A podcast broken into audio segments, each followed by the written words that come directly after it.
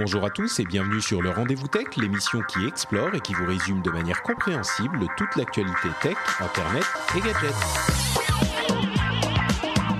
Bonjour à tous et bienvenue sur le Rendez-vous Tech, un Rendez-vous Tech un petit peu spécial pour de nombreuses raisons.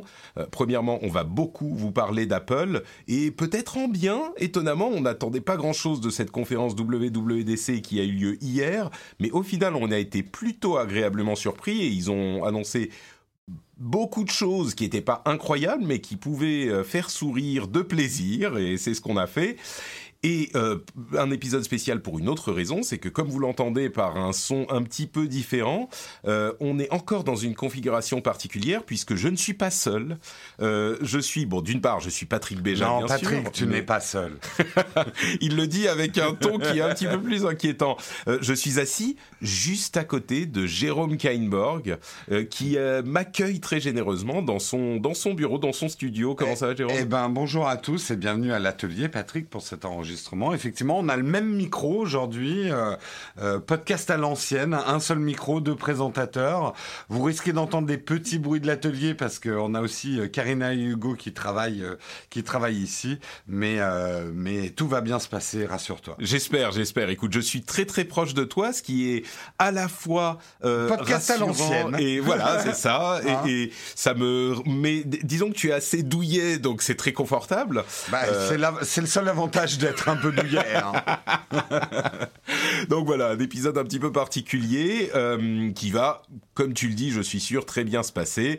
Et on va parler aussi, pas que d'Apple, hein, on va parler euh, d'une grande enquête qui commence, même d'une série d'enquêtes qui commence sur les GAFA aux États-Unis. Euh, on vous en parlera dans un moment. Des petites initiatives de différents pays européens, des euh, choses intéressantes qui se passent du côté de chez Microsoft, avec euh, possiblement une nouvelle surface à deux écrans, des innovations dans le monde des smartphones, euh, des petites suites de l'affaire Huawei et plein d'autres petites choses qu'on va évoquer dans l'émission. Mais bien sûr, comme on le disait, hier c'était la WWDC, donc c'est par ça qu'on va commencer. Non sans bien sûr prendre une petite trentaine de secondes pour remercier les patriotes qui soutiennent l'émission financièrement et activement. Et aujourd'hui, je voudrais spécifiquement euh, dire un grand merci à Paul de Villoutray, euh, Thibaut Moulin, Gou- Gou- Thomas Gouvrillon, Nero, Arnaud Bringer Casanova. C'est pas, mal- pas comme, euh, Ah ouais, comme, c'est pas mal, hein, ouais. Si c'est ton vrai nom, euh, nous, Ah, euh, ouais. enfin, en même temps, on le félicite. Il a rien fait pour avoir ce nom, mais c'est quand Ouais, même. mais quand euh, même, c'est la classe, quoi. Mhm. Ouais. Et- C'était mon surnom, moi. C'est vrai? Non, je peux. Ah d'accord, ok. et, et, et Paul, merci à vous tous et à tous ceux qui écoutent l'émission et qui l'apprécient suffisamment, qui apprécient la bonne humeur, l'information qu'on vous transmet euh, pour soutenir financièrement. Donc merci à vous tous. Et donc on commence avec la WWDC, euh, gros programme hein, quand même, je le disais en début d'émission. Ça a commencé, on n'était euh, pas particulièrement enthousiaste, je crois, ni toi ni moi, Jérôme. euh. Ben, euh, le- le- on a toujours le même problème avec ces keynotes et spécifiquement Apple, comme tout fuite avant. On a toujours la même réaction depuis pas mal d'années. Oh, bah, rien de nouveau sous le soleil parce qu'on savait tout avant. Donc, c'est l'effet cadeau de Noël que tu as ouvert avant. Euh, ça gâche ton Noël. Là, de manière surprenante, euh, certaines choses, on ne savait pas trop, ça n'avait pas trop fuité. Je pense notamment au Mac Pro. Euh, on savait pas vraiment grand chose. Et puis, la manière qu'ils ont eu d'amener certaines choses, euh, on commence à voir the big picture. Euh, ce que Apple veut faire au niveau de ses différents OS, la spécificité de chaque euh, produit, et ça a rendu la keynote assez intéressante. Et elle était très orientée vers les développeurs, qui sont finalement le nerf de la guerre. Sans les développeurs, Apple ne serait rien. Et ils ont fait beaucoup pour les séduire tant au niveau hardware avec euh, des, des Mac Pro avec des possibilités incroyables, que au niveau des outils de développement, qu'au niveau des progrès des OS. Euh, Il y avait pas mal de bonnes choses, effectivement. Certains, j'entendais même ce matin, disaient Apple est de retour. Euh, C'est vrai que c'est étonnant parce qu'il n'y a pas un truc sur lequel on peut euh, mettre son doigt et dire c'est ça qui fait que la conférence était cool. Euh, Il y a plein de petites choses qui franchement sont pas des, des, des, des, choses qui vont blower votre mind, mais qui sont sympathiques. Mais il n'y a pas une chose où on se dit ah ouais c'est ça qui était cool dans la présentation. Il y a plein de petites choses sympas. D'une manière générale, c'est le gros talent d'Apple. Hein. Le, le, diable est dans les détails et Apple. Personne ne sait faire ça comme Apple, de de de peaufiner quelque chose qui existe déjà, hein, mais d'une manière on se dit ah mais c'est pas con en fait. Ouais. Ben, on a eu beaucoup ça. Et j'irais même jusqu'à dire qu'il y avait quand même quelques fonctionnalités qui ont l'air, il, faudrait il faudra les avoir entre les mains, mais qui ont l'air d'être euh, vraiment enthousiasmantes pour un petit peu de nouveauté, mais aussi un petit peu la manière dont ils les implémentent. Donc, bon, on va arrêter le teasing, on va euh, commencer à parler spécifiquement de ce qu'ils ont annoncé. Alors, on va diviser en plusieurs sections, on va faire les différents OS, puis le Mac, puis macOS. Donc, on va faire euh, euh, tvOS, watchOS, iOS, iPadOS qui est maintenant séparé, le Mac Pro et puis macOS Catalina, donc en ordre de, de, présentation. tvOS, ça va aller vite. Hein. Il n'y avait pas grand grand chose. Ils ont annoncé l'implémentation du multi-user, donc plusieurs utilisateurs qui pourront se connecter et avoir leurs euh, recommandations spécifiques et certaines personnalisations pour leur interface. Euh, il va y avoir le support des manettes Xbox One S et PlayStation 4 qui vont être bienvenus pour les joueurs, surtout si, comme on s'en doute, les services de streaming euh, vont être euh, vont arriver l'année prochaine et donc on pourra a priori jouer sur les prochaines générations de consoles entre guillemets sur notre Apple TV aussi, avec des applications streaming de Microsoft mm, et, mm. et, de Sony possiblement, euh, des nouveaux screensavers euh, euh, avec des fonds marins qui paraissent sans doute euh, être une anecdote aux gens qui n'ont pas utilisé ces screensavers d'Apple TV, mais ils sont tellement beaux que c'est presque une fonctionnalité d'Apple TV. C'est l'aquarium euh, Apple. Euh, et puis bon, une fonction karaoké dans Apple Music qu'on retrouve dans les autres applications Apple Music avec les paroles qui sont qui s'affichent en coordination avec la, le morceau de musique lui-même. Une chose spécifique que tu as retenue dans tout ça? Euh, Tu veux dire sur euh, tvOS Non, non. Rien, bon, on peut, on peut, passer, très bien. Euh, bon, moi, mon cœur de gamer a fait un, Oui, non, mais moi aussi. Non, mais... surtout, le, cloud gaming est quand même l'avènement à venir et quand on pourra jouer à Xbox sur sa Apple TV, ça change tellement de choses dans notre rapport au matos, quoi. Euh, WatchOS, euh, il y a euh, des petites fonctionnalités là encore, mais le gros morceau, c'est vraiment le fait que l'Apple Watch devient indépendante de l'iPhone dans une certaine mesure, c'est-à-dire que les mm. applications n'ont plus besoin, les applications Watch n'ont plus besoin d'avoir une application parente euh, sur le téléphone. Euh, on peut installer directement les applications Watch depuis un App Store qui est disponible sur la Watch. Euh, il y a des fonctionnalités de streaming qui vont faire que les apps n'auront pas besoin de coordonner, de, de synchroniser les contenus qu'on veut écouter, que ce soit des audiobooks ou des ou de la musique spécifiquement, ou des podcasts peut-être, euh, on pourra les streamer directement depuis euh, l'Apple Watch, soit en Wi-Fi, soit en 4G si on a de la 4G. Euh, salut Karina, ça va? Il y a Karina qui revient avec quoi à manger. oh, hmm, ça a l'air pas mal. Euh... Arrête de me donner faim, parce que j'ai faim. Là, oui, moi aussi, je commence. Bon, alors, on évacue l'Apple Watch, on évacue. bon, euh, quoi d'autre? Des nouvelles applications pour euh, surveiller le volume sonore, qui peut être utile pour les vieux comme nous qui commençons à perdre. Oh, pas, non, justement, pour que les jeunes ne deviennent pas des vieux comme nous. c'est surtout vrai ça. aussi. Euh, l'application de euh, tracking de cycle menstruel, comme on en avait parlé à l'épisode précédent, qui est euh, euh, euh, qui aurait dû être là depuis longtemps, qui sera aussi disponible dans l'application santé sur iPhone. je crois que j'oublie pas grand chose. Qu'est-ce que tu as retenu Non, tout bah ça simplement que WatchOS continue son bonhomme de chemin. A priori, les chiffres, même s'ils ne sont pas confirmés par Apple, montrent que petit à petit, l'Apple Watch est en train de devenir une vraie bonne réussite pour Apple et que aujourd'hui, disons-le et sans être partisan, il n'y a pas vraiment d'offre en face. Et euh, avec des petites choses, c'est vraiment des petits incréments. Euh, Apple est en train de montrer ce qu'on peut faire. Avec, ils se sont bien plantés au départ, on peut le dire. Je n'irai pas jusque-là. Disons qu'il y a beaucoup de fonctionnalités qu'il y avait dans l'Apple Watch 1 qui ont disparu. Hmm. Parce qu'on s'est aperçu que ça servait à rien. Euh, mais petit à petit, ils comprennent eux-mêmes à quoi sert une Apple Watch et nous aussi. Elle est un petit peu à l'image de cette conférence Apple, en fait, l'Apple Watch. Il, commence à comprendre effectivement à quoi ça sert. Il n'y a pas une fonctionnalité qui est une euh, killer app ou une killer fonctionnalité qui dit c'est pour ça que tu dois avoir une Apple Watch. Il y a plein de petites fonctionnalités dont différentes personnes peuvent avoir besoin, peuvent rendre des services. Euh, et qui au final propose un package séduisant pour certains. Quoi. Je donne vraiment un tout petit exemple, mais pour avoir été confronté à ça, beaucoup de gens se sont moqués. Oh, la calculette arrive sur l'Apple Watch. Alors, on a vu des visuels de la vieille calculette des années 80 sur ton ta montre. La Casio, oui. La, Casio, mais ils n'ont pas fait que ça. C'est qu'ils ont développé un module qui va te permettre de calculer ta note au resto avec tes amis sur l'Apple Watch. C'est surtout aux US pour la pour calculer le, le, le, type, enfin le. Oui, mais tu pourras aussi splitter euh, entre le nombre de gens à table. Ça paraît con, mais de pouvoir faire ça avec deux trois manips sur son Apple Watch, pas devoir sortir son smartphone parce qu'on est poli, on sort pas son smartphone à table. Mhm. Euh, non, mais on non, non, sort mais pas son smartphone à table, Patrick. ah merde, bon ok, je le range. Euh, non, mais c'est marrant parce que c'est exactement le genre de fonctionnalité dont il est très simple de se moquer.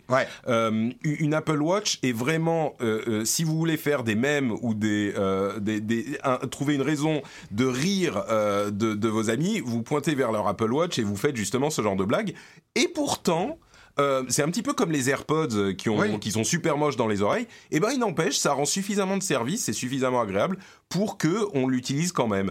Donc, euh, c'est, et c'est, il continue à ajouter ce type de fonctionnalité à l'Apple Watch pour euh, la rendre. Alors, on disait rien n'est indispensable dans l'Apple Watch, mais il y a de plus en plus de choses pratiques. Ouais. Euh, euh, à, part, à part bien sûr pour moi la fonctionnalité lampe torche tu vois, qui pour moi est évidemment la raison que tu sais quoi, euh, d'avoir une lampe torche. non mais ici là dans l'atelier quand on part et qu'il fait nuit, la lampe qui doit éclairer ma serrure, elle est en panne.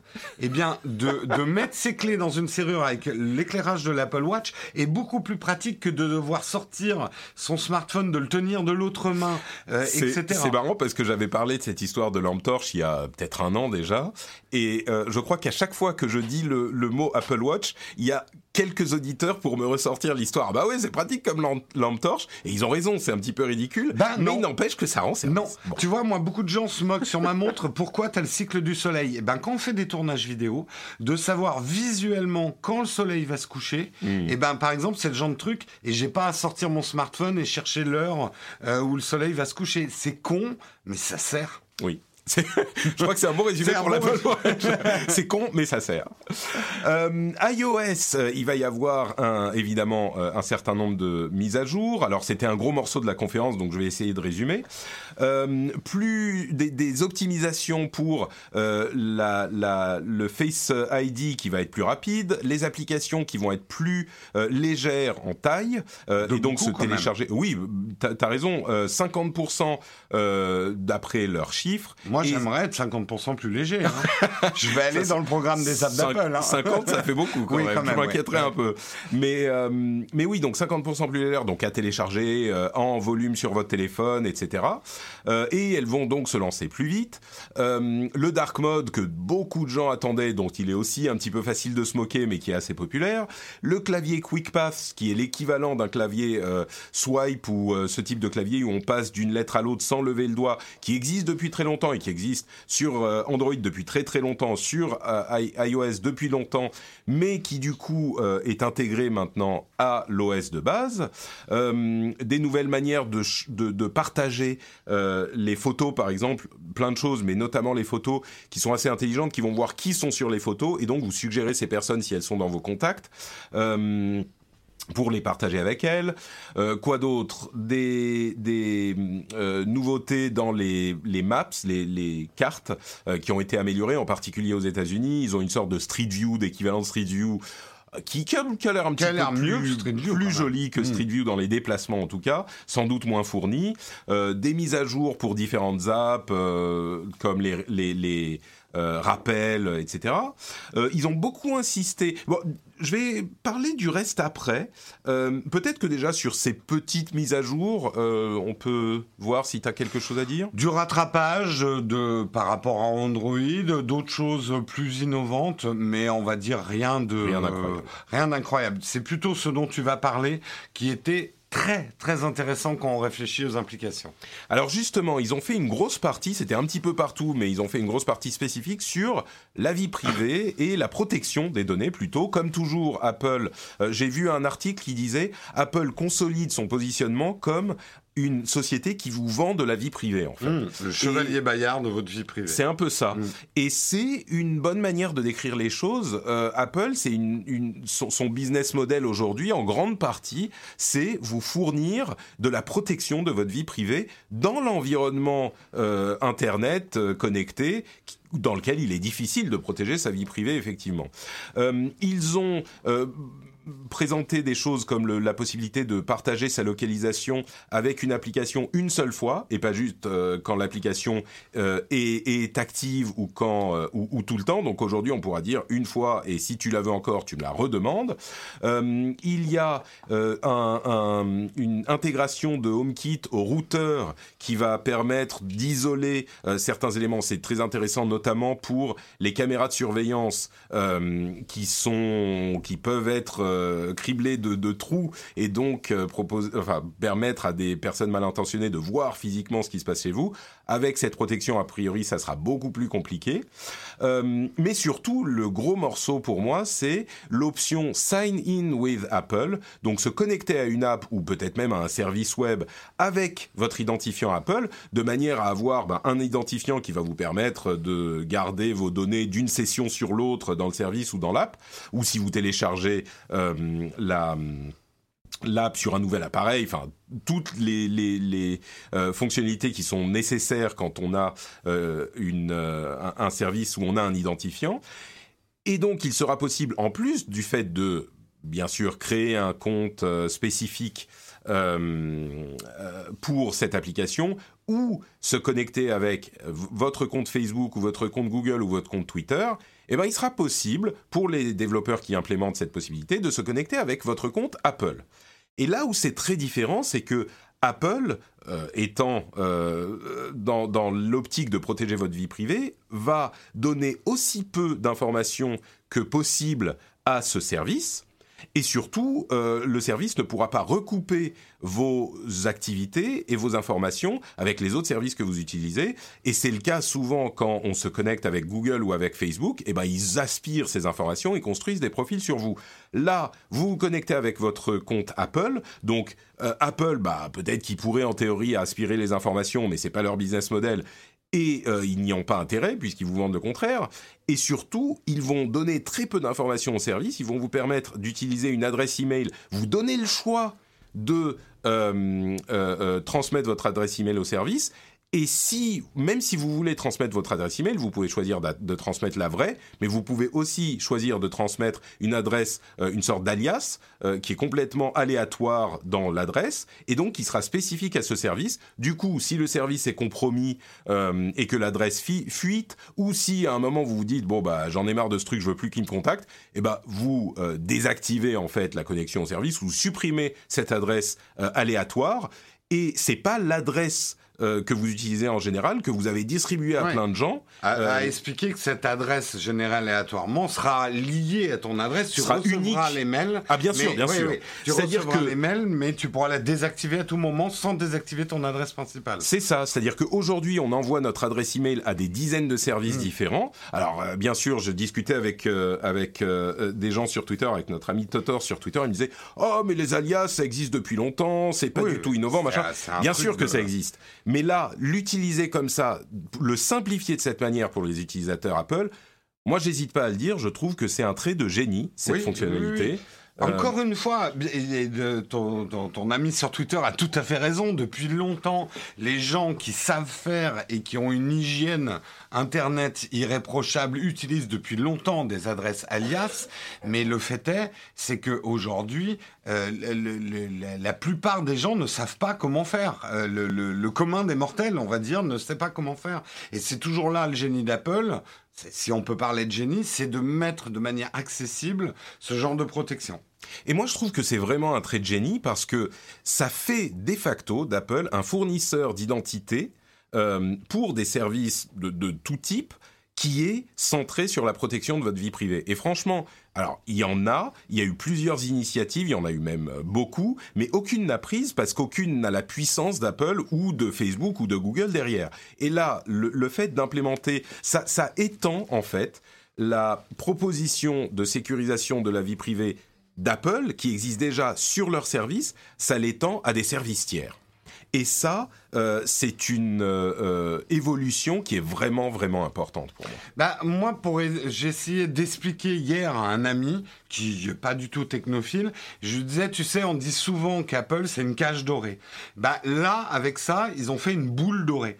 C'est-à-dire qu'on on peut se déplacer avec la protection Apple et se balader sur Internet tout en bénéficiant effectivement d'un certain niveau de protection facile à utiliser. C'est-à-dire que là, Imagine la situation à l'avenir où euh, tu as des applications qui te proposent sign in with Twitter, sign in with Facebook, sign in with Google, ou alors sign in with Apple. Ah bah je fais plus que du sign in avec Apple. On est d'accord. On est d'accord. Surtout euh, aujourd'hui qu'on est tellement préoccupé par la question de notre vie privée, je pense que c'est un moyen simple de dire est-ce que tu veux euh, que tes données soient aspirées par tout le monde, ou est-ce que tu veux être protégé autant que possible?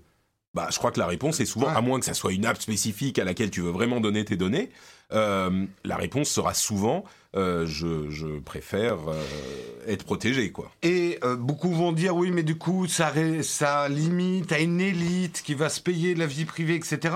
Mais il faut bien comprendre que Google et Facebook vont devoir réagir à ça et modifier leur manière de faire pour aussi sécuriser le sign in with Google. C'est-à-dire que ça, Apple pousse le marché euh, force même le marché à augmenter sa privacy. Euh, il y a, le, respect de, la vie privée. Il y a un élément de ça, et euh, je dirais que, alors Apple fait effectivement des produits premium dont ils ont eu la chance de d'alpaguer leur argument marketing à cette question de vie privée, c'est sûr. Mais le fait qu'ils soient les seuls à proposer cette option, ça veut bien dire que quand les choses sont moins chères, ou en tout cas, il serait possible de faire moins cher et d'avoir ces fonctionnalités certainement. Mais quand les choses sont gratuites eh ben, euh, c'est aussi pour cette raison, on en parle suffisamment dans cette émission, euh, mais donc ça veut dire que euh, ça montre aussi que si on a des produits gratuits, eh ben, enfin, comment dire ça montre que si on veut des produits qui protègent votre vie privée, à un moment ils pourront pas être gratuits. Ça sera peut-être pas aussi cher qu'Apple, mais à un moment ça sera, il faudra sortir le, ouvrir le portefeuille. Quoi. Bon, donc ça c'était pour moi le gros morceau. Il y a un autre gros morceau qui là encore paraît anecdotique, mais pour, qui, qui pourrait être euh, relativement important, c'est les Mimoji customisables et surtout utilisables en dehors des euh, quelques apps dans lesquelles ils étaient utilisables jusqu'aujourd'hui. Les Mimoji, vous les connaissez certainement, c'est ces avatars euh, créés par euh, le, le, système de reconnaissance faciale d'Apple. Euh, donc vous les créez et puis vous pouvez l'utiliser dans quelques applications. L'année dernière, quand ils ont été disponibles, ça a fait euh, quelques jours, quelques semaines, quand les gens recevaient leurs nouveaux iPhones ou leur nouvelle iOS, ils faisaient quelques Mimoji, et puis ça s'arrêtait. Je pense que là, il y a plus d'options de, customisation, et puis surtout, on peut les utiliser en dehors euh, des, dans les applications externes, en fait. Et pour moi, ce que ça, la demande à laquelle ça répond, en fait, c'est de créer des, euh, des emojis personnalisé à ce que tu es toi. Et ça parle euh, aussi aux gens qui disaient euh, et qui disent souvent il faut plus de personnalisation pour les emojis, il faut qu'on ait plusieurs couleurs de peau, euh, plusieurs, enfin des, genres neutres par exemple. Et il y a plein de débats qui ont eu lieu sur ces questions qui dans lesquelles on va pas retomber. Mais l'utilisation des emojis du coup enfin, bah, c'est une solution à ce problème d'une certaine manière parce que chacun peut faire le sien. C'est pas un hasard. Facebook vient d'annoncer aussi des espèces de mimoji. C'est une manière, même si la ficelle est un peu grosse, mais quand même, on le voit bien avec le succès des avatars qui sont pas ta photo utilisés sur les réseaux sociaux. Une partie des gens, je parle pas pour nous parce que nous nos têtes, bon, on met nos photos et puis voilà, mmh. mais des gens qui veulent ressembler quand même un peu à ceux qui ressemblent, mais protéger leur identité, c'est une manière, avec cette customisation, de pouvoir le faire. Un petit peu peut-être, mm, ouais. Mm. Euh, moi, je crois qu'il y a aussi un aspect euh, playful, un truc assez amusant dans les Mimoji. Et puis le fait donc qu'ils ont ces stickers qui sont en fait euh, bah, des, des poses de Mimoji qui correspondent aux poses des emojis. Et donc, ça vous propose une collection d'emojis adaptés à votre Mimoji. Ça devient compliqué avec tous les OG, mais mais donc donc ça vous fait une collection de, de, d'emojis personnalisés. Quoi. Et là encore, hein, on peut se moquer, et moi le premier, hein, de, ce type d'annonce. Et là encore, Apple n'a absolument pas innové. Les emojis, ça existe depuis longtemps mais ils sont super réussis. Euh, il y a eu un énorme travail de design. Euh, ils font cartoon mais pas trop. Ils sont sympathiques. Ils sont pas creepy. Et ça, c'est le plus dur à faire avec euh, des trucs comme ça. Et, d'ailleurs, tous les nouveaux de Samsung et de, de, Facebook là récemment, ils ressemblent vachement ah à ce bah design. Oui, oui, oui, Bon, photos, des nouveautés dans photos. Je sais que toi, c'est quelque chose qui te parle particulièrement, les photos et les vidéos. Alors, il y a des nouveautés dans l'application de euh, consultation, la bibliothèque de photos, et dans l'édition. Euh, je vais te laisser peut-être me dire ce qui bah, Sur l'édition, ça serait un peu long de, de, tout voir, mais effectivement, des choses qui manquaient, euh, des choses comme contrôler directement la vibrance ou des choses comme ça, vont être directement. L'interface va être bien mieux. C'est pas dur parce qu'elle était catastrophique. hein. euh, L'interface d'édition euh, dans photo. Euh, et surtout, la grosse nouveauté, et qui paraît anodine, mais là aussi très important, c'est que toutes ces modifications pourront être faites sur des vidéos et qu'avant, c'était une vraie galère de modifier une vidéo sur iOS. Mm. Euh, notamment pour faire une rotation de vidéo si tu as filmé à la verticale, euh, enfin, tu as mal filmé, pouvoir redresser une vidéo, il fallait passer par des applis tiers, enfin, c'était un...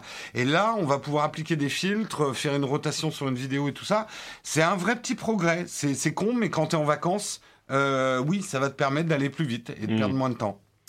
Euh, il y a aussi donc dans la bibliothèque un nouveau mode de visionnage des photos. D'une part, il va supprimer celles qui sont pas intéressantes, genre la photo du tableau blanc que tu as pris ou du document que tu as pris euh, pour euh, le scanner. les dupliquer, les photos quand tu as pris quatre fois la même photo, bah, il va les supprimer dans l'affichage, hein, pas dans la, dans la collection, mais dans l'affichage. et puis un nouveau mode de visionnage avec jour, mois et année qui est dynamique et qui est franchement bien foutu. Je donnerais, d'une part, c'est très beau à regarder euh, je trouve que là, ils ont vraiment trouvé une formule qui fonctionne. Et puis l'un des exemples qu'ils donnaient, c'est que quand on est dans la vue année, euh, ça va vous mettre comme photo d'illustration de chaque année un truc qui va être lié à la date. Euh, s'il y a par exemple un anniversaire, eh ben on va avoir une photo de l'anniversaire sur chaque année parce que intelligemment euh, ils savent que c'est la date de l'anniversaire de d'un ami ou d'un membre de la famille ou de soi et donc il va essayer de trouver des photos de cette personne et les afficher euh, euh, dans les, la carte en fait qui représente chaque année et plein de petites choses comme ça qui sont assez malines. Là typiquement on est dans ce que fait Google Photos depuis déjà un certain temps mais toujours dans cette boule dorée Apple. Vos photos sont bien évidemment sur des serveurs iCloud etc mais les données sont complètement anonymisées et Apple ne va pas extraire de la data à vendre euh, de vos photos, alors que Google, oui. Hmm. Euh, quoi d'autre? Les AirPods, il va y avoir des petites améliorations aux AirPods, possibilité de partager facilement la musique d'un AirPod à l'autre ou d'écouter euh, à deux quelque chose qu'on voit sur un appareil, euh, possibilité de répondre à un message directement euh, quand Siri nous l'annonce dans les AirPods, enfin des petites choses comme ça, des petites choses sur les HomePods sur lesquels on va passer parce que bon, c'est les HomePods. CarPlay amélioré avec une, une, nouvelle interface qui permet en fait d'avoir plusieurs informations en même temps sur l'affichage de CarPlay. Les gens qui utilisent leur iPhone en voiture seront hyper contents de cette nouveauté euh, c'est une interface qui est beaucoup plus convaincante.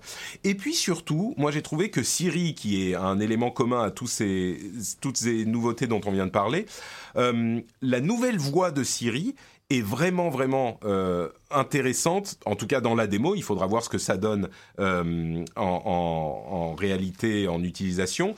Ils n'ont pas utilisé un acteur qui a dit de nombreuses syllabes. Euh, qu'ils remettent ensemble et du coup qui donnent ce langage un petit peu haché, un petit peu pas naturel. La nouvelle version, c'est en fait entièrement synthétique, c'est-à-dire que c'est euh, bah, la science-fiction dont on qu'on imaginait il y a quelques décennies. C'est vraiment une voix qui n'a pas d'origine euh, humaine. C'est entièrement synthétisé par un ordinateur. Ils utilisent un système qui s'appelle le Neural Text to Speech, donc c'est un réseau neuronal qui fait du texte à la voix. et eh ben la voix, étonnamment, semble beaucoup plus naturelle, surtout sur les phrases longues. Et c'est un petit peu euh, HAL 9000 de 2001, l'Odyssée de l'espace, euh, qui est réalisé, quoi. Ouais, il y avait beaucoup de choses comme ça, et euh, quand on l'entendait parler, on se disait... là aussi, on sent que Apple va jusqu'au bout, ils ont mis le temps, mais ils vont au bout de certaines idées. là où ils veulent amener Siri, en tout cas dans le, retour de Siri qu'on entend, et ça paraît rien, mais ça fait beaucoup en fait. Hmm. Ouais, je trouve aussi que c'est une étape. Euh, le, naturel de la voix est hyper important. Maintenant, s'ils peuvent faire comme Google et nous mettre la compréhension de la voix sur l'appareil plutôt que dans les serveurs pour que ça soit plus rapide, je pense que ça. Oui, oui, oui. Euh, là, ça risque d'arriver. Euh, ça risque d'arriver avec les prochains modèles. Genre, ils le gardent, ça serait possible sur les modèles d'aujourd'hui. Mais... mais quelque part, on peut reprocher à Apple, à raison d'être en retard sur tout un tas de technologies, mais ils les mettent petit à petit et ils veulent être sûrs qu'on les utilise. Et quand on les utilise pas, ils les enlèvent. C'est aussi quelque chose qu'on a mm. vu. Euh, on se retrouve pas avec plein de nouveautés où on va en utiliser que 5%, quoi. Euh, grosse euh, nouveauté, c'est iPadOS, donc, euh, qui, bon, soyons honnêtes, l'OS de l'iPad était effectivement différent de l'OS de l'iPhone depuis un moment, mais aujourd'hui, il a son nom à lui, iPadOS, avec des nouveautés qui étaient très attendues. Et comme toi, tu es le grand aficionado de, l'iPad, je vais peut-être te laisser nous les, nous les détailler. Bah écoute, oui, c'est déjà une évolution majeure quand même pour l'iPad. Ça montre que le positionnement d'Apple de dire c'est pas un ordinateur, mais c'est pas un grand iPhone. C'est un nouvel objet informatique, se concrétise euh, par effectivement un fork d'iPad OS qui va avoir ses fonctionnalités propres. Euh, je passe assez rapidement, mais effectivement beaucoup d'optimisation sur le multitasking sur un iPad, avec quelque chose qu'on ne trouve pas sur ordinateur, mais qui on ne trouve pas sur l'iPhone non plus. Gérer plusieurs fenêtres dans un mode très ordonné, très iPad, toujours basé sur le touch même si la souris va être reconnue, on reviendra là-dessus, c'est pas un système gérable à la souris. On va pas se retrouver avec plein de fenêtres de partout. C'est vraiment pensé pour le touch, l'iPad restant un ordinateur drivé par le touch grosse, euh, gros truc attendu, donc je l'ai déjà dit, euh, la souris, même s'ils n'en ont pas parlé, comme on disait hier, Apple ne voulait pas montrer un visuel d'un iPad avec une souris à côté. L'iPad n'est pas un ordinateur, Apple veut bien qu'on le comprenne.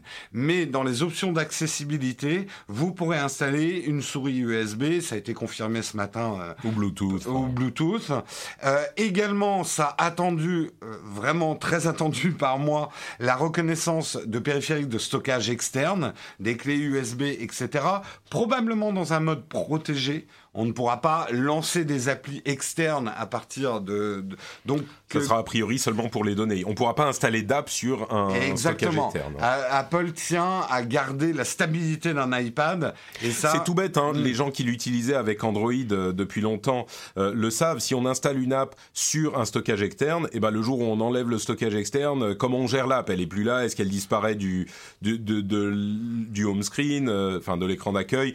C'est possible bien sûr à gérer, mais c'est juste que ça complique un peu trop et les sans parler des problèmes de vulnérabilité euh, et ce genre de choses. Donc euh, ça sera probablement dans une bulle dorée aussi euh, l'utilisation de l'USB Drive, mais ça va rendre par exemple possible le montage vidéo professionnels sur des iPads. Ça sera très intéressant à explorer. Euh, justement, la gestion euh, des fichiers va être euh, vraiment, ça ressemble maintenant à ce qu'on a sur un ordinateur. Ça devient vraiment pro. Des nouveaux gestes pour le copier-coller. Tout ça, j'attends de voir. Je suis pas sûr de me faire aux trois doigts pour copier-coller. On verra si ça prend bien. et un truc qui paraît tout bête, mais euh, le stylet euh, devient de plus rapide, plus réactif. C'était un petit reproche que certains graphistes avaient encore avec le stylet, qui était moins rapide que le très haut de gamme euh, des, des stylets graphiques. Là, on est dans des performances vraiment professionnelles au niveau du stylet. et, que ce stylet, son utilisation va s'étendre beaucoup plus à l'iPad. Vous pourrez surligner des articles sur le web.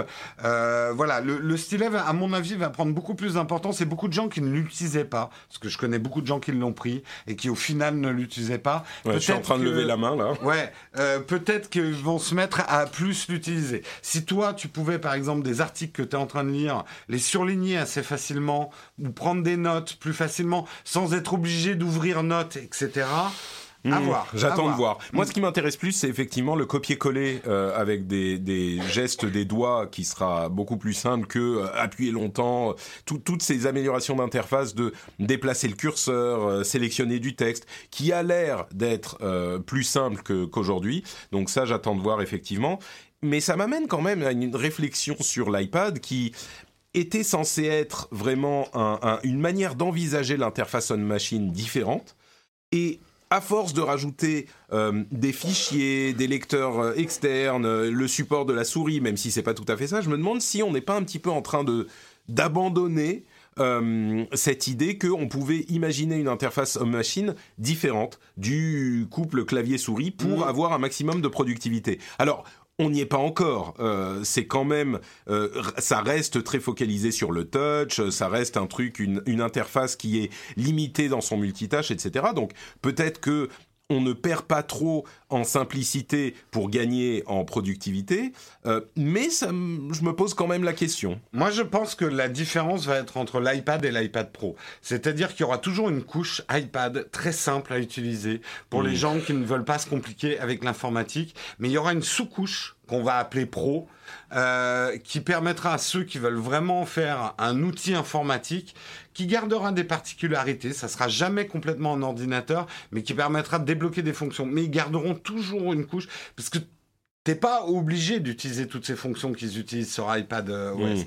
Et si tu prends un iPad 2018 euh, que tu en sers juste pour consulter, c'est aussi facile à utiliser qu'un iPad des premiers jours. C'est intéressant, oui. Donc toi, tu fais la distinction euh, un petit peu entre l'iPad, enfin, c'est pas forcément une distinction iPad PC, mais plutôt une distinction iPad iPad Pro. Exactement. Ouais, ouais c'est, j'avais pas vu les choses comme ça, mais effectivement, c'est, euh, c'est intéressant. Du coup, est-ce qu'on sait si les iPads classiques bénéficieront de ces améliorations euh, Oui, pour donner envie d'acheter l'iPad Pro après. Non, mais honnêtement, je pense que Apple va continuer sa stratégie marketing de sortir des iPads simples et pas chers. Parce que oui, il y a du pas cher chez Apple, c'est les iPads.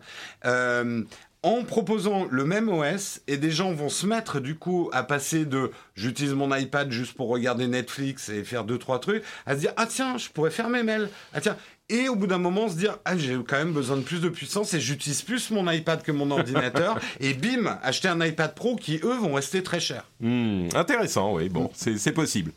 Euh, bah, puisqu'on parle de Pro passons à euh, Mac au Mac Pro donc qui était très très attendu par tous les pros de la terre et qui euh, s'est beaucoup fait attendre puisque la dernière version du Mac Pro c'était celle c'était 2013 je crois peut-être même avant 2011 la poubelle. non non, la poubelle, c'est ouais, c'est peut-être 2013. Ouais, t'as peut-être hmm. raison. bon, enfin, en tout cas, ça fait très très longtemps et euh, elle avait effectivement, elle posait plein de problèmes. Bref, le nouveau euh, Mac Pro euh, que Jérôme a, amoureusement surnommé la râpe à fromage. je sais pas, tout le monde. A oui, tout le monde, bien sûr. D'ailleurs, c'était un rappel de l'ancienne version des Mac Pro qui était déjà une râpe à fromage. Euh, donc, on va vous passer tous les, les, chiffres. En gros, ils sont, euh, il est très très puissant. Euh, il peut, les, les, deux chiffres que je mentionnerai, c'est 1,4 kW de puissance d'alimentation et au maximum 1,5 Tera de RAM, ce qui est quand même Bon, c'est beaucoup. Euh, il est très très puissant pour euh, gérer tous les, toute la vidéo, toute l'audio. Euh, en, enfin bon, pour le montage, en gros, à quoi ça sert? Montage vidéo, surtout si on fait du montage vidéo en 4K ou même en 8K. Audio, si c'est de l'audio très très complexe, ils ont fait une démo avec 1000 pistes audio différentes, euh, ou alors calcul 3D, et si on a besoin de beaucoup de puissance, évidemment avec le prix qui va avec, puisque euh, le, le, Mac Pro est à 5000 euh, dollars en version de base, et on imagine que ça pourra monter beaucoup plus haut. A priori, ça pourra monter jusqu'à 30-40 000 dollars. Mais avant que les gens fassent des PLS en écoutant ça, il faut comprendre. D'ailleurs, je pense qu'Apple aurait peut-être pu en profiter pour redonner un nouveau nom. Euh, c'est des stations de travail qui vendent. Hmm. Euh, et si on se réfère à des prix professionnels de stations de travail, ils sont dans les prix du marché. Euh, on parle pas d'un PC pour jouer là. On parle d'un et je dénigre pas les PC pour jouer. Il y en a des très puissants et des très chers.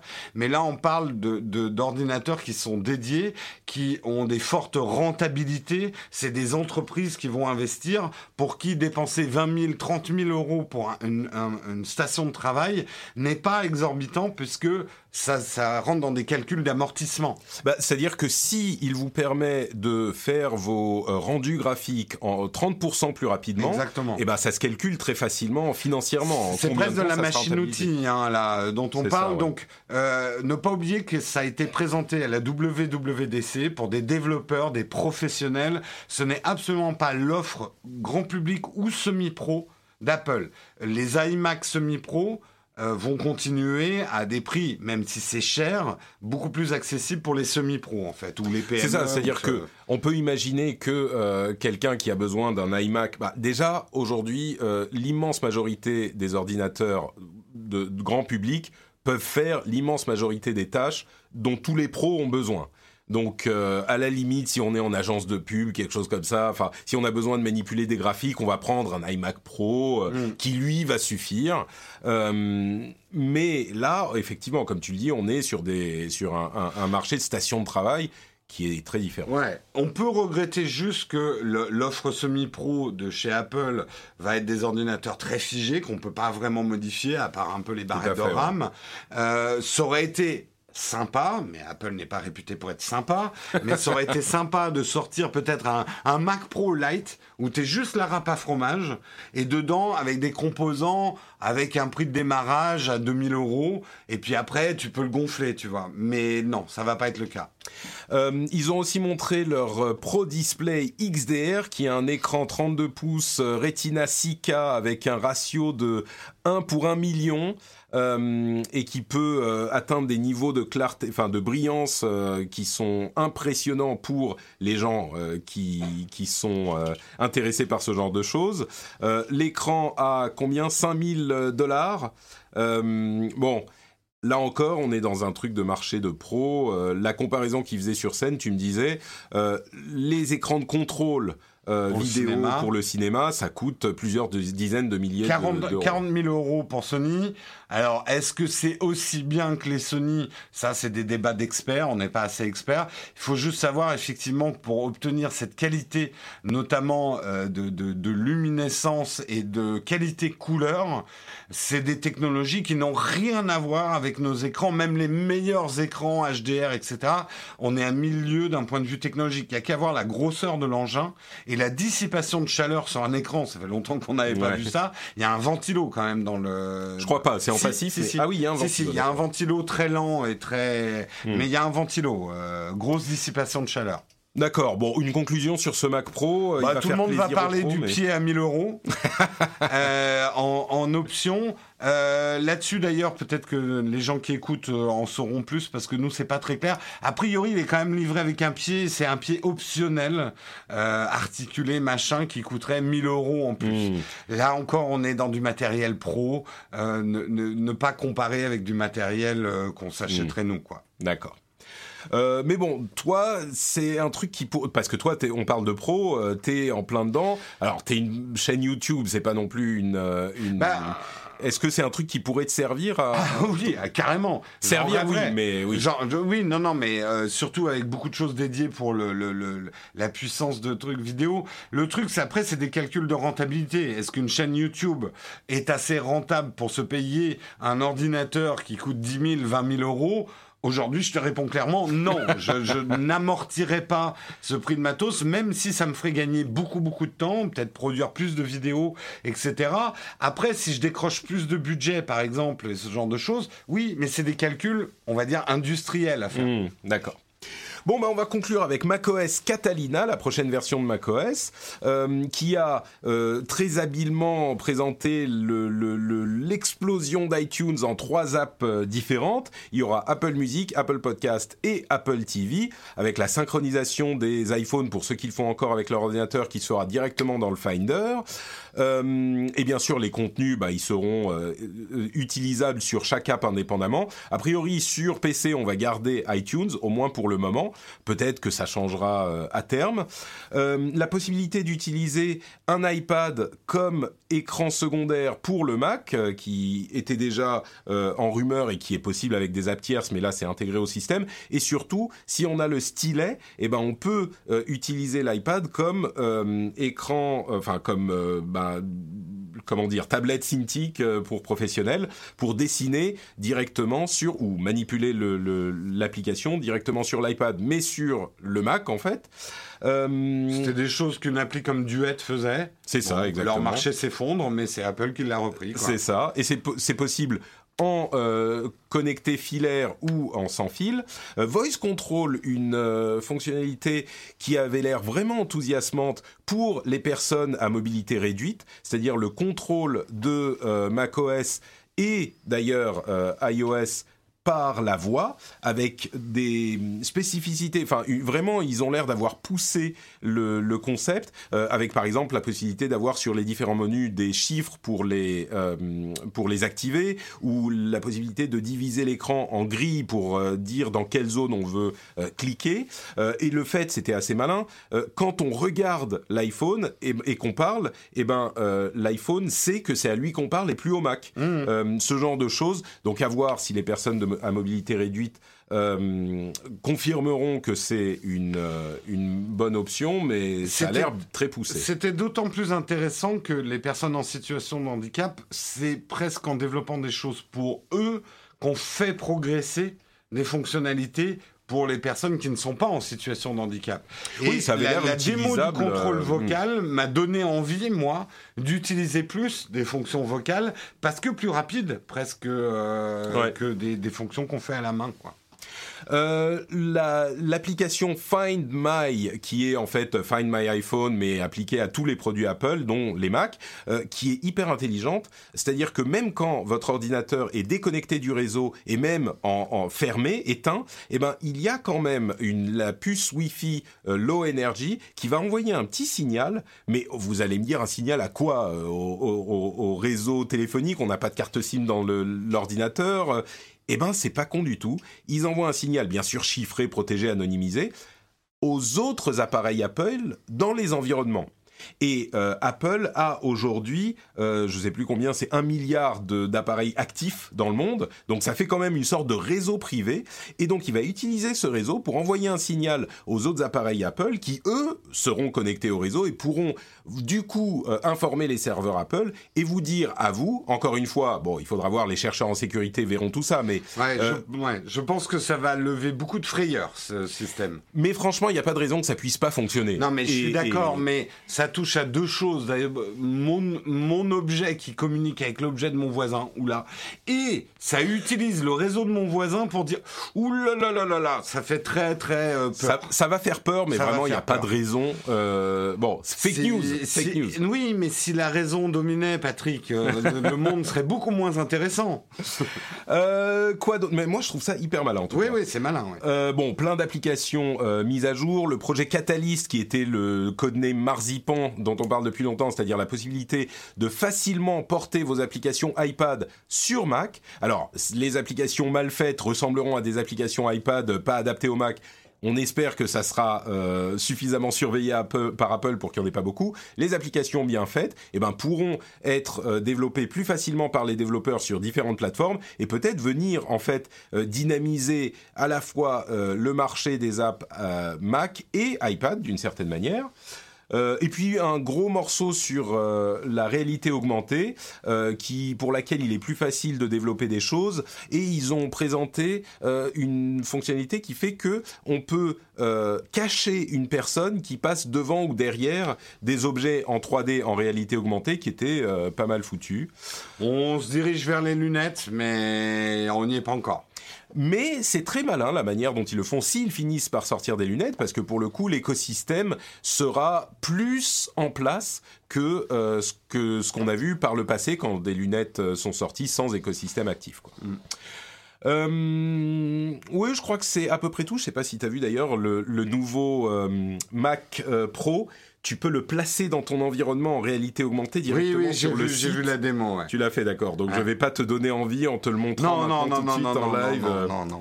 Non, non, non, non, non. non. Ou alors virtuellement, tu me, tu me transites 20 000 euh, euros sur mon compte. D'accord, donc je vais éteindre ce. Parce que bien évidemment, je ne pourrais pas me contenter non plus de, de, la config de base. Tu t'en doutes, euh, Patrick. bon, bah donc c'est à peu près tout pour euh, cette conférence Apple. Évidemment, les bêtas sont disponibles pour tous les OS dont on a parlé aujourd'hui si vous êtes développeur. Ils arriveront en version publique en juillet, c'est relativement rapide quand même, et disponible pour le grand public. oui, quand on parle en version publique, ça reste la bêta, mais en version euh, finale, euh, sortie des OS, eh ben, à l'automne, avec les nouveaux, les nouveaux appareils, comme d'habitude je pense que certains qui nous écoutent euh, doivent être complètement crispés et nous traiter de tous les noms de fanboys. C'est vrai qu'on a été assez dithyrambique. Euh, la plupart des choses sont enthousiasmantes dans cette euh, dans cette présentation Apple. C'est pas une question d'être fanboy, mais d'une manière générale, nous qui aimons la tech, c'était des présentations assez enthousiasmantes euh, des concrétisations de choses qui existaient déjà, on le redit, mais euh, dont l'implémentation par Apple est assez bien peaufinée. On comprend tout de suite à quoi ça sert. Euh, comment... Après, il y a des choses, à mon avis, ça va flopper. Bien sûr. Il y a des choses qui ne marcheront pas chez Apple. Il y a des trucs qui nous ont balancés, qu'on n'utilise pas. mais bon, quand même, c'était agréable à regarder quand on aime la tech qu'on soit Apple ou pas Apple, c'était agréable de, voir ça. C'était plutôt une présentation sympa.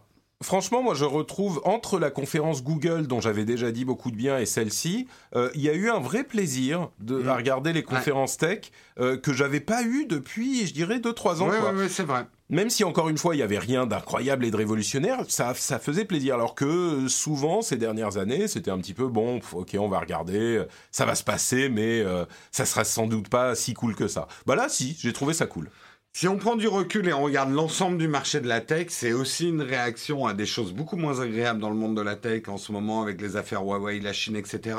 Ces sociétés américaines, à l'ADN américaine, Google, Apple, vont devoir innover énormément et proposer euh, constamment de nouvelles choses euh, s'ils veulent pas se faire croquer euh, très vite, hmm. quoi.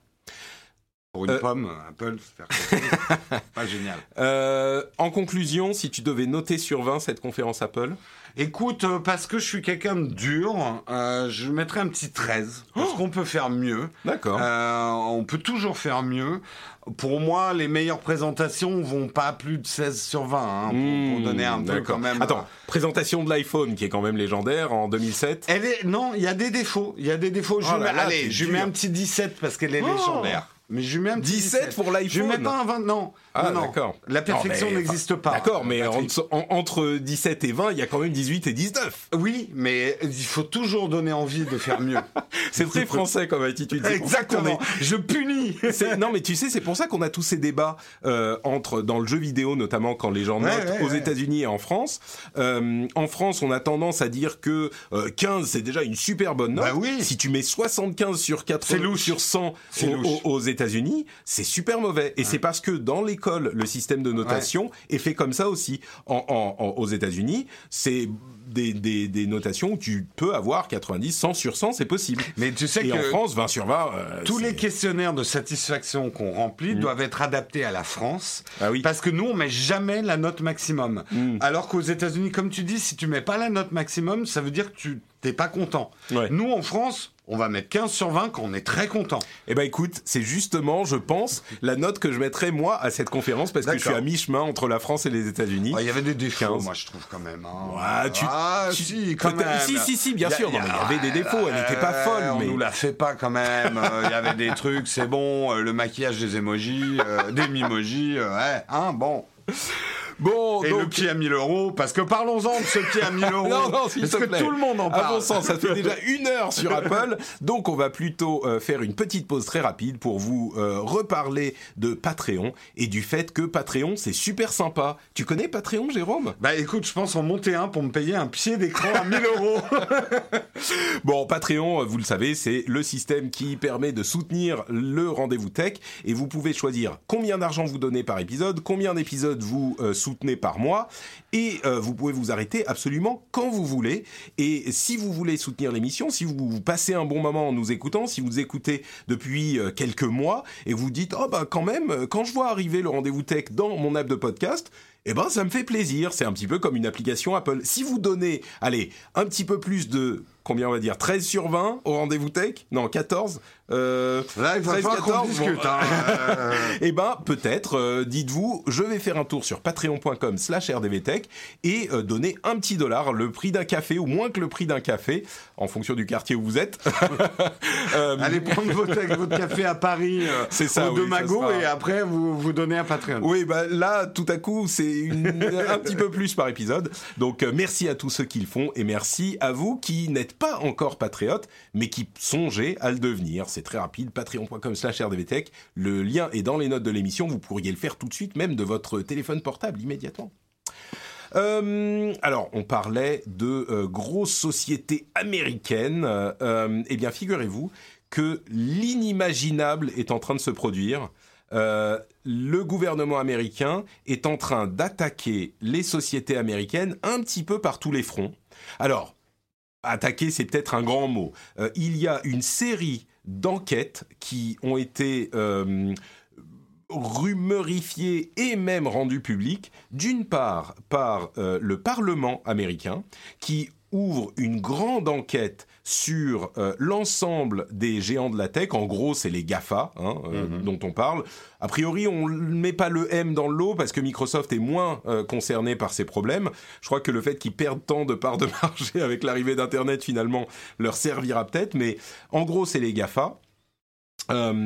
Et c'est une enquête qui vise euh, très très large, c'est-à-dire qu'ils veulent, euh, ils vont avoir des auditions, des euh, demandes de documents, enfin tout ce que ce qu'on peut imaginer dans une enquête très vaste pour savoir euh, s'il y a une domination euh, des, de la part des entreprises tech, euh, et, et- et ça peut aller euh, très loin. Donc ça, c'est l'une des choses. Et à côté de ça, il y a le département de la justice, la FTC, euh, la CFTC, qui sont en train de regarder, euh, de se diviser le travail en fait. Donc ça, c'est des organismes gouvernementaux, évidemment, séparation des pouvoirs, c'est pas les mêmes organes euh, du pays, de la nation.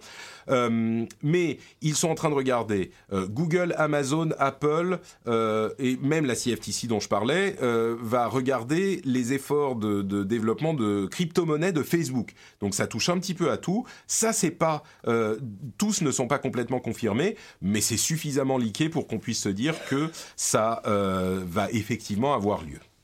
C'est effectivement ces grandes opérations, on les a souvent connues dans l'histoire américaine. Euh, oui, les États-Unis sont un pays libéral, voire ultra-libéral, mais euh, il y a toujours un moment où, euh, on l'a vu avec des, des entreprises pétrolières, euh, etc. Non, les, les Le- deux grosses, c'était vraiment le Mm. pétrole et les télécommunications. Et les télécommunications, Ils ont où ils ont, ma splitté, belle, euh, euh, ils ont splitté des marchés. Là, c'est vrai que le coup près euh, peut tomber. peu. Peut- Alors on peut n'y est pas du tout, du tout, du tout encore. Non, Euh, non, on n'y est pas. mais- Mais euh, là-dessus, euh, ils sont assez intransigeants, les Américains. C'est un paradoxe de, de, de l'économie américaine qui favorise énormément une espèce d'ultralibéralisme, mais en même temps, ils ne déconnent pas avec leur loi antitrust. Euh, donc, euh, à voir. Ça va être voir. très intéressant à suivre. Ce qui est, ce qui est sûr, c'est que ça a un effet immédiat sur l'attitude de ces sociétés généralement. Le Oui. fait d'ouvrir une enquête de ce type-là, même si ça n'est pas suivi de sanctions ou d'actions concrètes, ça peut euh, encore avoir, parce qu'on n'est plus à l'époque justement des monopoles de, l'industrie pétrolière ou du, des télécommunications, je dis on n'est plus à l'époque parce que je pense qu'ils sont un petit peu moins intransigeants aujourd'hui, mm. mais euh, ça peut avoir des effets. C'est en tout cas un truc qu'on sentait. Je vous en parlais hein, dans l'émission depuis de nombreux mois. Je disais. Aux États-Unis, ça commence à euh, se, sentir la possibilité d'enquête.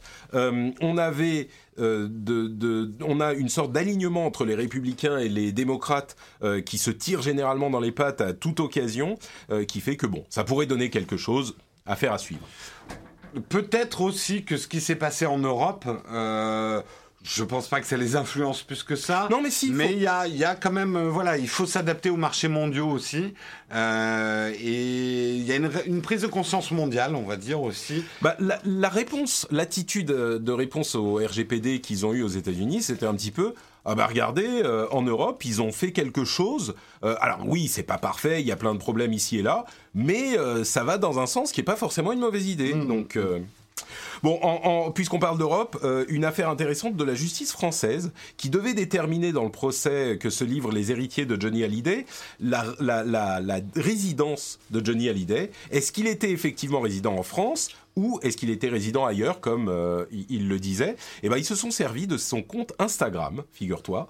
Euh, ils sont allés regarder où étaient les photos des grands moments de leur vie, des anniversaires, des machins. Est-ce qu'ils étaient souvent en France? Grâce à Instagram. Donc, euh, si vous comptez faire de l'évasion fiscale, ah, arrêtez de poster des selfies en face de la, de la Tour Eiffel. Voilà, exactement. moi, en fait, j'aimerais bien que euh, on, utilise ça pour déterminer que je suis euh, vraiment résident français, euh, parce que en Finlande, les impôts sont plus élevés. Donc comment je peux ah bah bravo Patrick, tu dis ça, on va envoyer ça au ah, gouvernement finlandais. Hein on va te dénoncer au gouvernement finlandais. Tu sais que c'est un foutoir effroyable là, parce que évidemment je paye mes impôts en France. Je suis officiellement résident en Finlande depuis pas très très longtemps, mais comme ma société est française et que j'ai pas d'emploi en Finlande, je suis une sorte d'immigré sans emploi. Je ne oh sais pas du tout comment ça on va, va te remettre dans un avion finlandais là, et on va te renvoyer en France. Hein, ça sera, ça va pas traîner. Hein. J'ai évidemment, en citoyen européen, j'ai le droit d'être en Finlande, mais comment est-ce que ça va se passer pour payer les impôts en Finlande et en fini l'Europe, tu le sais, C'est vrai. Tu le sais. Euh, eh ben écoute, les Allemands essayent de continuer à développer l'Europe, notamment les éditeurs. Il y en a quatre énormes éditeurs euh, allemands, dont Axel Springer, qui se sont réunis pour proposer. Euh, d'ailleurs, ça va plus loin que l'Allemagne. Hein, ils ont des propriétés. De, journaux partout en Europe et pas que, il y a de la radio, il y a plein de choses. Et donc ils se réunissent pour mettre leur inventaire de, de, produits dans lesquels on peut mettre de la pub en commun pour combattre bah, Google, Facebook et les autres. C'est une bonne idée, je trouve, euh, parce que évidemment, ça va pas concurrencer Google au niveau euh, mondial, mais par contre, en Europe, euh, ça peut faire un vrai acteur qui compte. Écoute, on est quand même dans une période de protectionnisme. Là, on parle Europe, États-Unis, enfin des grands pôles. on serait bien con, entre guillemets, de laisser des politiques protectionnistes se monter autour de nous. Euh, je parle de l'Europe, et de pas le faire de notre côté, quoi. Même si, dans l'absolu, moi, je trouve ça triste, tout ça, parce que j'ai l'impression qu'on revient en arrière. Mais bon. Mais c'est même pas vraiment une question de protectionnisme, là. C'est juste que euh, il y a des, des, mises en commun de moyens et de, et de, de comment dire, de taille de société pour peser face à d'autres géants. Là, je crois mm. que c'est pas une question de protectionnisme, mais la mairie de Paris euh, a, terminé la construction de son data center, de son data centre. Euh, il y avait eu des polémiques au, moment de l'annonce il y a quelques temps parce que certains disaient ah mais on a OVH en France, pourquoi ne pas utiliser OVH machin. Ok, c'est peut-être vrai, mais je pense que c'est pas tellement une mauvaise idée de se dire que euh, certaines administrations vont avoir leur euh, centre de, de, de, données propriétaires. Euh, pourquoi héberger ça chez OVH Oui, ça serait nationalement bien, mais je sais pas, moi, ça me paraît pas complètement euh, inepte de se dire. Euh, euh, bien sûr que l'État, la mairie de Paris doit soutenir le, tissu industriel et, économique, mais d'un autre côté, avoir une certaine indépendance technologique pour, pour des, des administrations n'est pas forcément une mauvaise chose. On Mm. voit, là on revient aux États-Unis, on voit comme certaines villes euh, qui ont privatisé un certain nombre de choses, bah, se retrouvent dans la mouise aussi. Donc euh, c'est pas Mm. forcément une mauvaise idée. Bon, après, il y a une question d'expertise, effectivement, mais on peut espérer que la mairie de Paris ait réussi à débaucher des gens qui savent ce qu'ils font.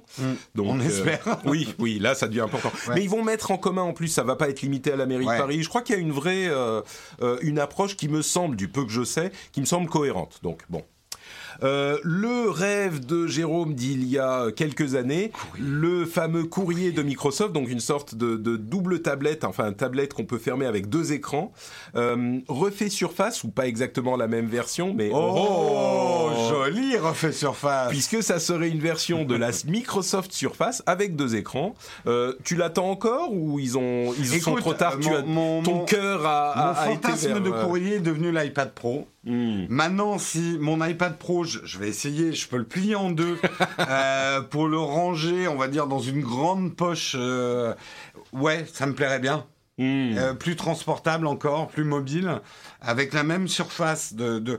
Ça me dérangerait pas d'avoir euh, même un, un- Une petite ligne au milieu, ouais. une charnière au milieu parce que c'est comme une multi, un multi-fenêtrage et je n'ut- je l'utiliserai bien évidemment pas pour regarder des films, dans auquel cas l'écran de l'iPad est mieux, mais pour le travail, ouais, ouais, ouais, je, je dis donnons sa chance au produit. D'accord.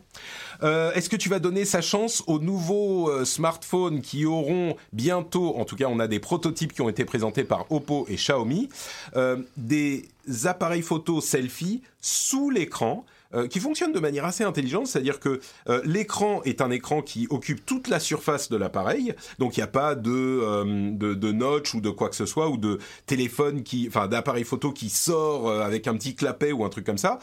Et quand on veut prendre une photo, la partie où est la- la- l'appareil photo s'assombrit pour laisser passer la lumière, bien sûr. Et au moment où on prend vraiment la photo, eh ben, l'écran s'éteint euh, de manière à ce qu'il n'y ait pas d'artefact euh, lumineux. Alors, de l'aveu des constructeurs, c'est encore euh, pas parfait, c'est-à-dire qu'il y a des petits artefacts lumineux, mais dans les démos qu'on a vues, qui étaient très limités, bah ça fonctionne, ça prenait quand même une photo.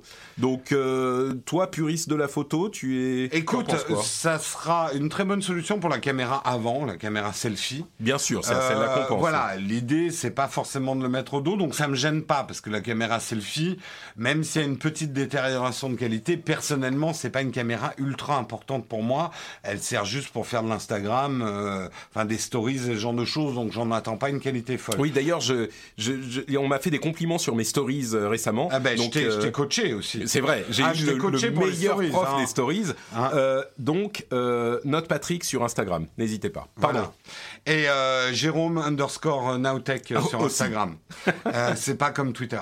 J'ai pas le même nom. Non, non, fr- franchement, oui. Et de toute façon, ça. Parce que bon.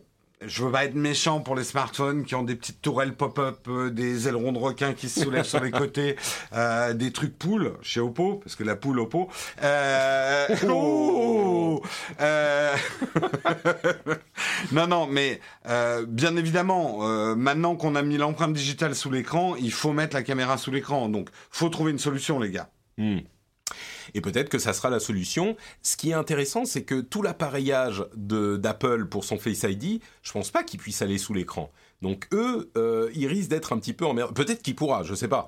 Mais ça me paraîtrait plus compliqué que juste un petit Ouais, ça va, photo. être, ça va être plus compliqué pour Apple. Effectivement, avec son Face ID. En même temps, quand on est adepte du Face, et pas Face, hein, du Face ID, euh, il y a deux écoles. hein. Moi, je sais que dans ma communauté, il y a des gens qui n'aiment pas du tout le Face ID. Moi, je suis, je peux plus revenir en arrière. L'empreinte digitale, j'ai l'impression d'être un homme de Cro-Magnon de- devant un briquet, quoi.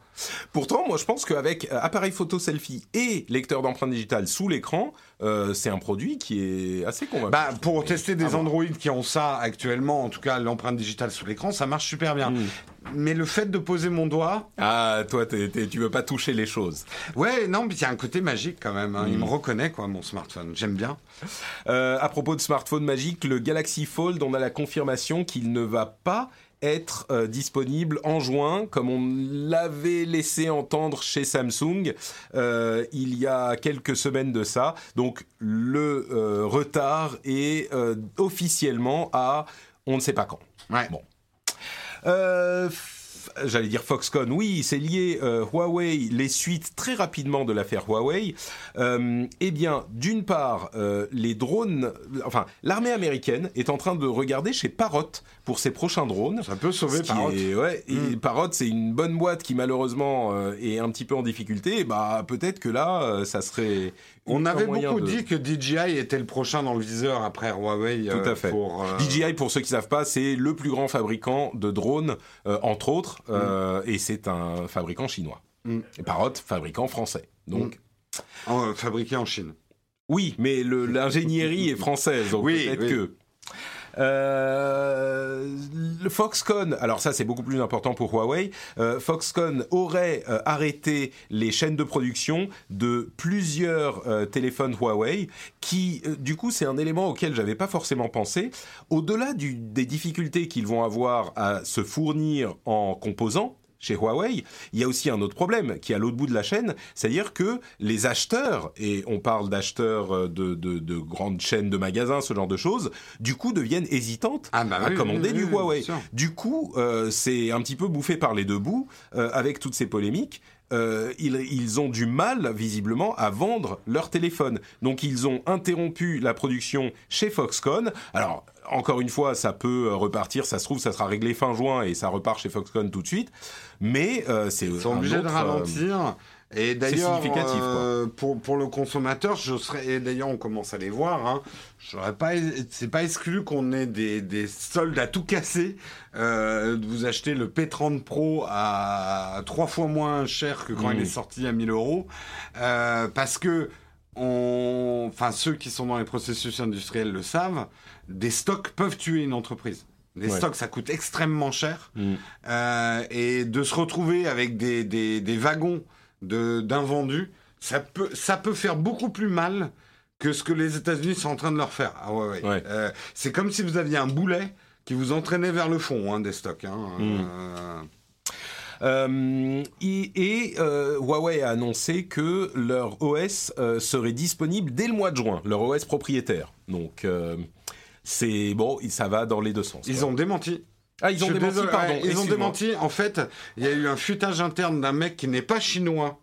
Il y a eu toute une histoire parce que c'est un responsable du B2B chez Huawei qui a dit si on sera disponible euh, en juin et tout. Et le lendemain, euh, Huawei a dit non, non, pas du tout. Euh, ah, on ne sera pas prêt. Tu penses, ils sont encore en transaction. Ils sont en transaction encore avec Google aussi pour trouver comment on va s'arranger. Hmm. Et un truc qui était intéressant dans l'article, c'est que jamais Huawei n'a donné d'informations importantes par un nom chinois dans leur entreprise. Donc euh, c'est toujours les infos, les, les, les, les, grandes annonces sont toujours faites par un cercle assez restreint euh, de personnes qui sont chinoises chez Huawei. Bah justement, il y avait une enquête de l'AFP qui était très intéressante sur euh, le financement de Huawei et les liens justement très mystérieux qu'ils ont avec le gouvernement chinois.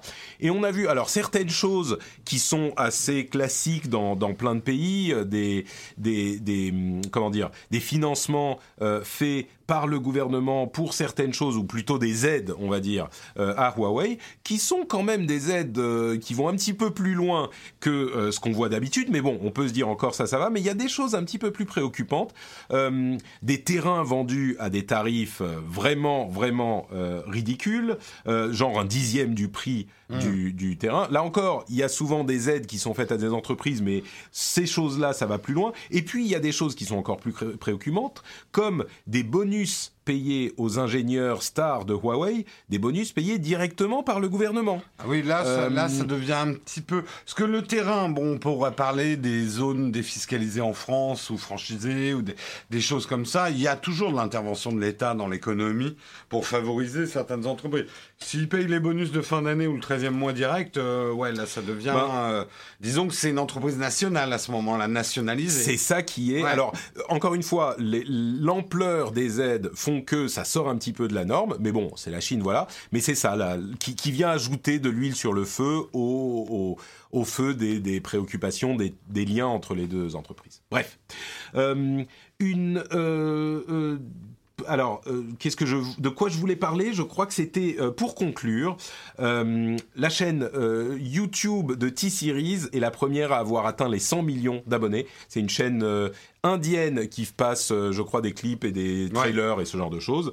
Donc c'est pas un créateur, mais voilà, 100 millions, c'est pas PewDiePie, c'est T-Series. Euh, il y a une nouvelle puce de Sony qui euh, est prévue pour l'Internet des objets, qui peut transmettre jusqu'à 60 euh, miles en, basse énergie. Et on se dit, mais comment est-ce qu'ils font? En fait, ça utilise un réseau propriétaire de Sony qui s'appelle le réseau L-Tress et qui est uniquement au Japon. Mais c'est intéressant parce que dans ce cadre, au Japon, ça fait qu'on peut, euh, en très basse énergie, mettre euh, un petit tag sur quelque chose et euh, avec 60 miles, ça fait quand même de la marge, le retrouver et ça, ça, fonctionne pendant des mois ou même des années. donc ce type d'utilisation hop, coller sur le chien, coller sur le petit, euh, comme ça on le perd 60 ans après, tu le retrouves. C'est pratique. Euh, Mon fils Dans le domaine euh, des scientifiques qui s'inquiètent des évolutions de la technologie, après la 5G qui endommagerait les prévisions météo, eh ben on a les astronomes qui disent que les fameux essaims de satellites, de milliers de satellites, tu sais, que veulent lancer Elon Musk, Jeff Bezos et tout, pourrait euh, euh, euh, diminuer, en fait, en reflétant la lumière, mhm. pourrait diminuer l'efficacité de l'observation spatiale. Je, sens la douleur dans ton regard, Jérôme. et enfin, un dernier sujet que je voulais évoquer rapidement, qui est là aussi un petit peu controversé. Dans la catégorie c'était une bonne idée, mais on n'y avait pas pensé, en fait c'est peut-être un peu la merde, il y a une société qui s'appelle Patron Scan. Alors patron, ça veut dire mécène hein, en anglais, c'est mm. très utilisé. Les gens qui sont dans des restos, c'est des patrons. Euh, mm. Et il y a une société qui s'appelle Patron Scan qui permet aux tenanciers de d'établissements euh, type bar où ils vendent de l'alcool de scanner le, euh, la pièce d'identité d'un client pour savoir si il a été banni dans d'autres établissements parce qu'il a essayé, il était trop jeune pour boire et il a essayé de rentrer quand même, s'il a été euh, violent, euh, voilà, ce genre de choses. Euh, et donc, ça crée, la société crée une base de données pour les gens qui ont posé des problèmes et la met en commun pour tous les utilisateurs, les, tenanciers de, de bars. A priori, on peut se dire, bah oui, pourquoi pas, comme ça, ça peut être pratique, mais Sauf que cette société est désormais, c'est un article de One Zero euh, euh, sur euh, Medium qui est hyper intéressant. C'est Suzy Kagel qui a écrit l'article. en fait, il y a très peu de visibilité sur ce système et surtout, elle pose des hum, questions auxquelles on ne pense pas forcément à la base. C'est-à-dire que si on est euh, pris dans le collimateur de quelqu'un qui nous aime pas tellement, genre le euh, videur, ta tête lui revient pas, il te met sur la liste. Il te met sur la liste. Et du coup, tu es banni de tous les bars qui utilisent ce système, qui sont euh, nombreux, de plus en plus mmh. nombreux. Et c'est ça qui devient problématique, c'est qu'ils sont de plus en plus nombreux.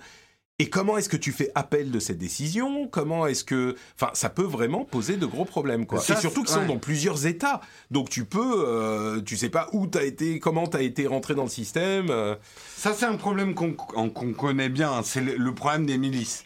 Milice, une organisation de gens hors État qui s'organisent pour répondre avec une solution qui paraît bonne hein, un problème, parce que c'est vrai que là-dedans, il faut pas oublier que ça permet d'exclure des gens qui sont violents et que ça débarre. Le problème d'une milice, c'est qui contrôle la milice euh, et là, a priori, personne. Euh, et c'est ça. Donc tous les abus sont permis.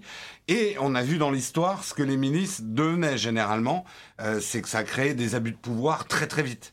Et donc non, une, un, organisme privé comme des bars n'ont pas à créer des fichiers discriminants, même si les raisons de base paraissent bonnes et justes. Euh, c'est typiquement le truc dangereux de ces réponses simples à des problèmes complexes euh, qui dérapent complètement après. Réponse simple à des problèmes complexes. Je pense que euh, c'est une chose dont tout le monde devrait se méfier dans de nombreux domaines. Merci Jérôme pour ta sagesse. Eh ben écoute, euh, merci, j'avais pris des notes. Hein. T'avais préparé, c'est bien. Euh, et donc ça va être la conclusion de cet épisode. Donc double merci et merci d'avoir été là. Est-ce que tu peux nous dire où on peut te retrouver Eh bien, on peut me retrouver sur la chaîne principale, donc Nowtech, N-O-W-T-E-C-H sur YouTube. La chaîne secondaire Nowtech Live où on fait un Techscope tous les matins, une émission, une revue de presse sur la tech euh, tous les matins de la semaine, hein, pas le week-end quand même, je me repose, euh, de 8h à 9h. Donc si vous voulez vous réveiller et vous faire une petite injection euh, de news tech euh, sous la forme d'un- d'une revue de presse, eh ben vous êtes bienvenus. C'est une bonne ambiance. Il y a du café, il y a du thé. Enfin, ça dépend ce que vous prenez en fait. Super. Euh, pour ma part, c'est notre Patrick. Bah, sur Instagram, si vous êtes sur Instagram, je vous invite à euh, aller me suivre euh, sur Instagram notamment. Je sais pas si les stories vont continuer quand je serai plus dans le l'environnement si inspirant du, du Les jeunes font ça, Patrick. Il faut qu'on fasse des stories. Donc, parce euh, que sinon, ils vont plus nous suivre. Au les milieu de la, de la forêt, c'est ça Voilà, bonjour, je suis, je suis en Finlande, il neige. bonjour, je suis en Finlande, il neige. Et aujourd'hui, il fait nuit. ça, ça, ça fait un peu répétitif. Mais ça peut Mais- être très drôle. C'est vrai, c'est vrai. Ça peut être très très drôle. Ah, toujours les bonnes idées. La, la- la météo finlandaise par Patrick, ça me ferait beaucoup rire. Tu sais que j'en parlais en fait aux, aux- aux patriotes, aux abonnés au Patreon justement sur les stories, je leur demandais leur avis parce qu'on a plein de petites interactions comme ça régulièrement et la plupart des gens me disaient non non, euh, enfin moi ça me ça me parle pas et moi aussi à la, à la base ça me parlait pas du tout et en fait inspiré par toi et en essayant un petit peu, je m'amuse bien avec ces stories au final. C'est marrant, je comprends un petit peu mieux maintenant euh, cette idée de petits trucs jetables et puis faire une, une, une petite story de ta journée quoi. C'est genre euh, le, le, le truc sympa pour dire aux gens comment ta journée s'est passée, c'est différent des photos postées sur Instagram. Exactement, parce que euh, d'abord, voilà. Autrefois, on mettait une photo de burger qui faisait chier tout le monde. Ouais. Maintenant, on met une stories de burger qui fait chier tout le monde. Mais elle disparaît en 24 heures. Non, mais c'est surtout que ça fait pas vraiment chez tout le monde parce que Oui, c'est oui. ailleurs et puis surtout c'est euh, marrant à voir et puis tu vois ce qui s'est passé dans la journée. Enfin bon, bref. Exactement. Non, moi, personnellement, je suis, je suis assez adepte et j'aime beaucoup, quand j'ai le temps, regarder les stories des autres. Ouais, bah donc voilà. Euh, si, si vous voulez tester, euh, notre Patrick et Jérôme underscore Nowtech sur, Nowtech sur Instagram. sur Instagram. Euh, et bien sûr, je parlais de Patreon. Si vous voulez prendre part à cette communauté de manière un petit peu plus active, soutenir l'émission, être une personne de qualité, c'est très très simple. Vous allez sur patreon.com slash rdvtech et vous décidez si vous voulez soutenir ou non cette émission que vous écoutez et que j'espère vous appréciez depuis un certain temps. Vous pouvez le faire immédiatement depuis votre téléphone si vous le souhaitez. Bah, c'est tout pour nous, un bel épisode Apple et euh, on se retrouve dans une semaine. On parlera peut-être un petit peu de 3.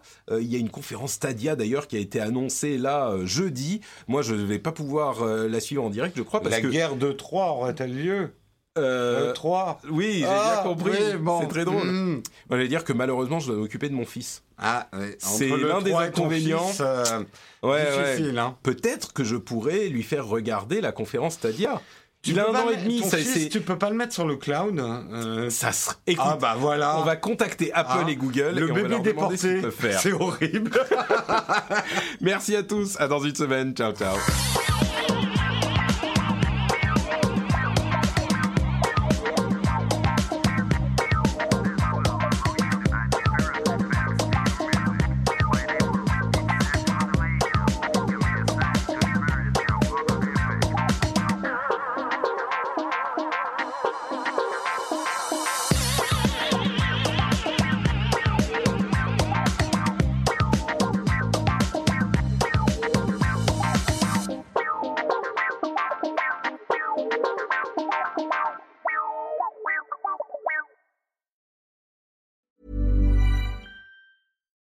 Spring, is that you?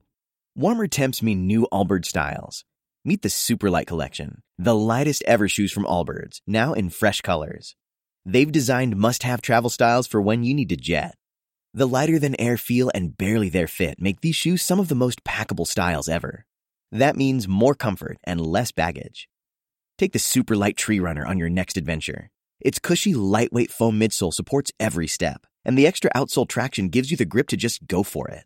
The eucalyptus fiber upper adds next level breathability to keep you going all day. Plus, the Superlight Tree Runner is comfortable and ready to go right out of the box. So, what can you do in a superlight shoe? What can't you do is the better question. And because they're super packable, the real question is where are you taking them? Experience how Allbirds redefines comfort.